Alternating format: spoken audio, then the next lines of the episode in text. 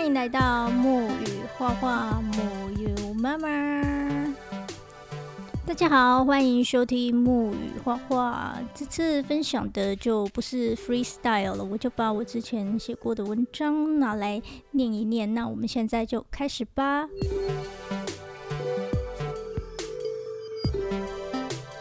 我那跌跌撞撞的灵性旅程，前言。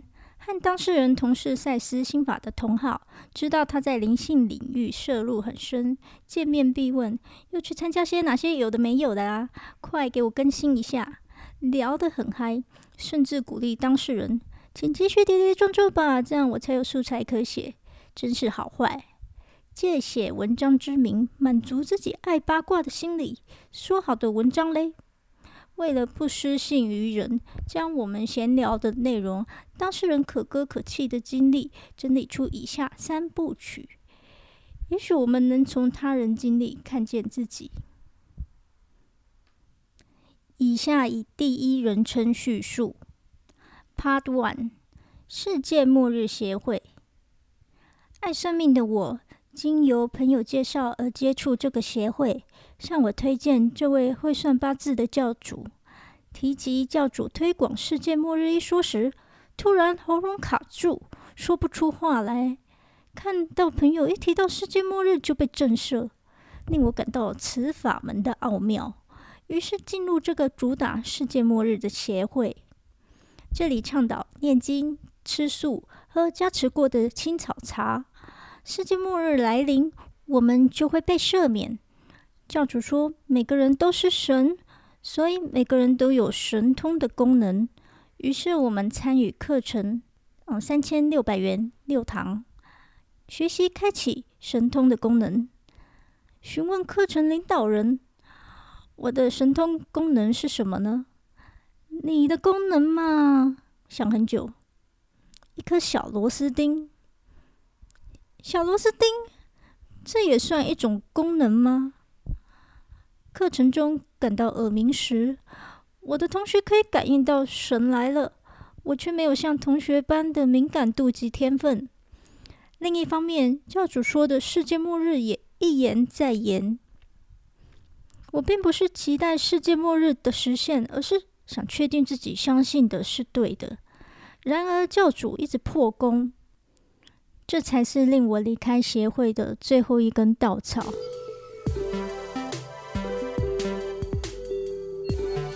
Part Two，颜色教派。参加颜色教派的活动是经由认识的保险业务员带我入场的。这个教派有很多知名人士的背书，早就感到好奇的我，有机会来看看环境，何乐不为？中场休息填写资料时，因为没有勾选入会的选项，希望再多听听、多看看，再决定是否入会。殊不知。被一群师兄姐包围，劝我入会，让我骑虎难下，只好缴了入会费。反正费用也不高，就当入场费吧。脚长在我身上，之后来不来再说吧。去上厕所时，工作人员说：“来，我带你。”小便中，嗯，怎么工作人员还在？每个新人上厕所。都会搭配一个工作人员，就像有些公司不允许新进的员工交流，便派老鸟凑作堆，美其名是带人，实则监视的套路。捐钱箱不能投零钱，只能投钞票。工作人员说，捐零钱代表你生活有困难，师傅是不会收有困难民众的钱。要捐的话，等你变富足了再捐。这一听就知道是话术。活动结束，交代我回家要冥想师傅的形象，对我而言太过造神了。基于上述种种不怎么美好的第一印象，第一次体验后便决定不再参加。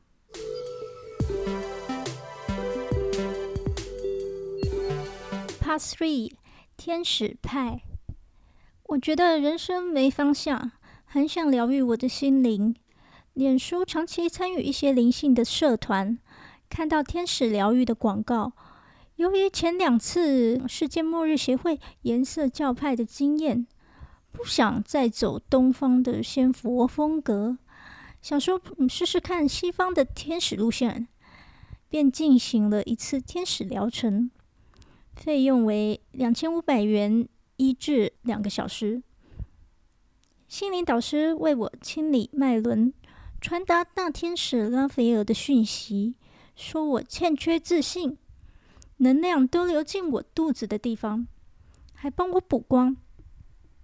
建议我可以多上一些课，增强自信。之后我上了 DNA 活化的课，四千五百元一到二小时，主打为生命开挂，期许向我灵魂最高善的原始设定直直的前进，迎向开挂的人生。其实只要有人聊心事，就很疗愈。毕竟和亲友倾诉，只能换来一顿骂。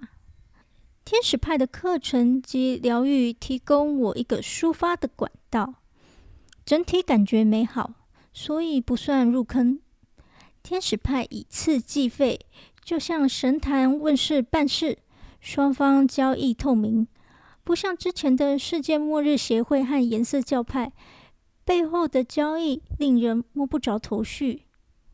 疗程温暖归温暖，回到自己的生活中，短时间还是不觉得自己有改进。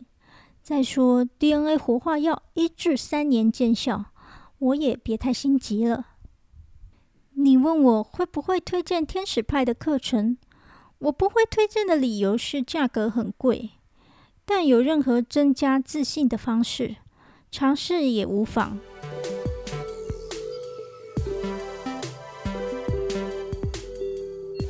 小时候就常问自己，为何每天吃饭睡觉，过着一成不变的生活？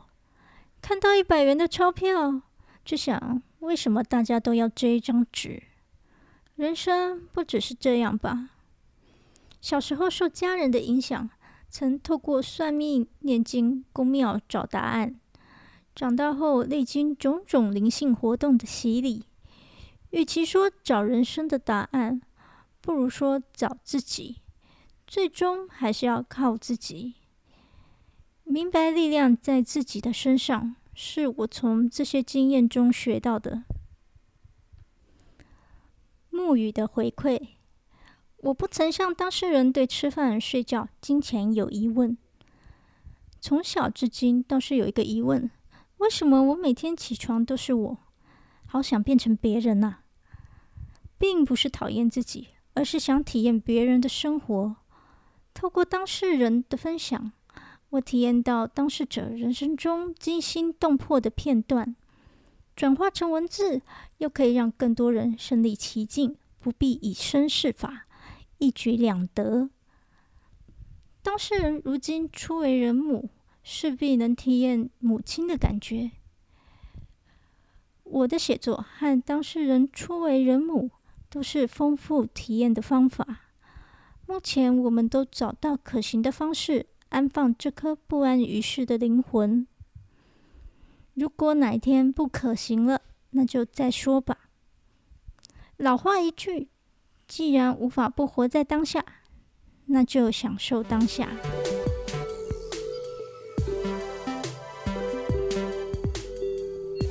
好了，这就是今天的文章分享。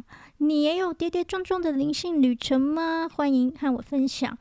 也许我可以把你的故事在 Podcast 上分享哦。请注意不要写的太恐怖，因为我会怕怕。